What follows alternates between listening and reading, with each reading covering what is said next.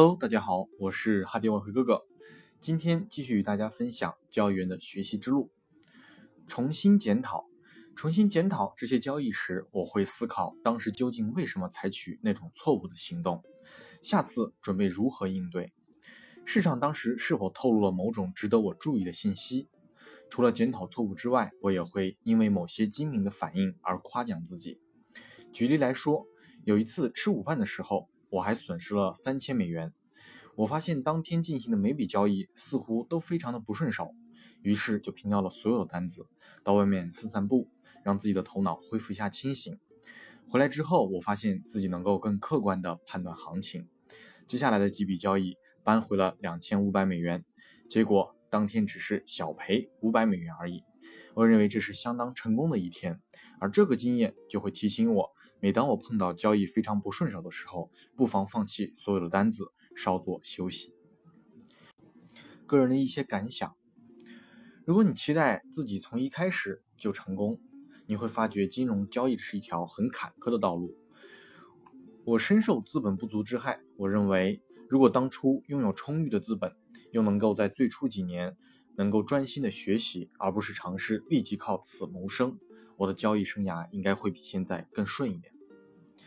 当你把所有的家当都压进去，而完全没有其他的收入，交易会变得很困难。从一开始，我的财务状况就很窘迫，过分期待自己能够一朝致富，我太过于自负。虽然一些有经验的交易员经常劝我，但我内心还是有些不服气，总觉得我会比他们更优秀，我会走出不同于他们的道路。我也经常忽视他们的警告，因为我认为他们做事太过拘泥，根本不可能赚大钱。可是，他们却能够稳定赚钱。我呢，则从自己惨痛的经验中不断学习。我一直到几年之后，才开始慢慢的有稳定的收入。在我不断挣扎尝试交易、成为交易员的日子里，只能到处的打工，缓慢的赚取资本。而我在交易之外赚取的钱。几乎也都投入投入到了市场，很快又又转为了泡影。但我不认为自己的交易技巧太差，亏损主要是因为资本不足的原因。因为缺少资本的问题，不允许我耐心的等待真正好的交易机会。因为我要生存，没有时间。当时的交易有时也会有一阵子非常顺手，然后就突遭反转，结果呢，在一星期内就爆仓了。接下来，我又进行了之前打工积累资本的过程，才能够筹措必要的资金来交纳足够的保证金。如果太着急赚钱，忙着找资金，尝试靠着交易赚取那一天三餐的生活费，交易就会变得很困难。假设你打算成为优秀的交易员，那恐怕要下一些功夫了。不过，只要决心投入，愿意付出时间，准备充裕的资本，仍然会成功。如果你没有什么准备，也没有充裕的资本，不要期待能够立即在市场上赚钱。成功需要时间来营造。刚开始，你必须要从错误中学习，所以需要准备充裕的资本，才能度过这段时间。交易账户不一定要很大，但不要有不切实际的期待。迈向成功的途中，账户可能会爆仓一两次，你应该要有这方面的心理准备。爆仓听起来没有那么坏，不妨把它视为交易的祭品。学习者务必要记住，如果你不希望被淘汰出局，重点不在于如何赚更多的钱，而在于如何少赔一点。就优秀的考虑来说，保障资本应该放在赚钱之前。如何处理错误很重要，每个人都会犯错，尤其是初学者。即使你做了些傻事，也不要觉得气馁，从挫败中学习，想办法不要重蹈覆辙。记录交易日志，定期翻阅检讨，分析自己的优缺点。如果你发现自己不断的犯相同的错误，就要好好思考，或许你并不适合从事金融交易。总之，让我最后做出一次强调：最初一两年内，务必不要心急，一切都要慢慢来。特别要留意保住你的本金，至少要在五年之后，交易员偶尔还会遭到重大的挫折，慢慢来，让你有机会在这条路上走得更远。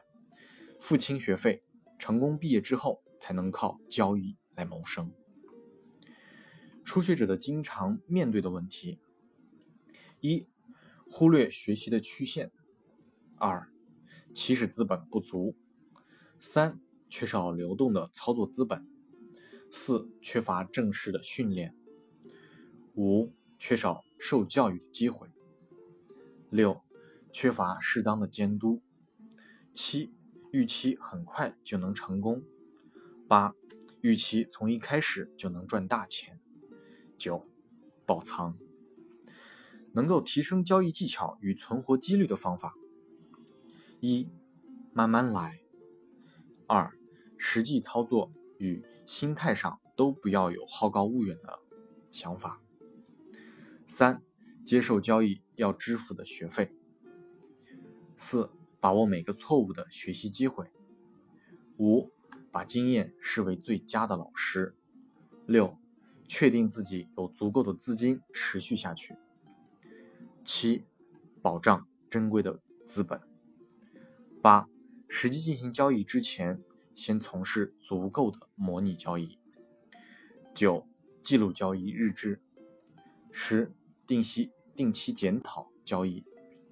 十一，要有决心。十二，享受交易的乐趣。值得思考的问题：一。我的交易资本够不够？二，我为什么这么做？三，下一次应该如何避免重蹈覆辙？四，我是否对每笔交易找到了合理的理由？五，对于自己所犯的错误，有没有仔细的反思过？六，当自己做对某件事时，有没有好好的鼓励自己？好。交易学员、交易员的学习之路的内容，今天就全部的讲完了。希望以上的这些内容对大家有所帮助。那么本期的内容也到这里，下期我还会继续为大家分享其他的一些内容。如果你有感兴趣的问题，也可以私信给我，我也会在下期的嗯课题里面与大家分享。那好，我是哈迪外和哥哥，那么今天就到这里，我们下期再见喽。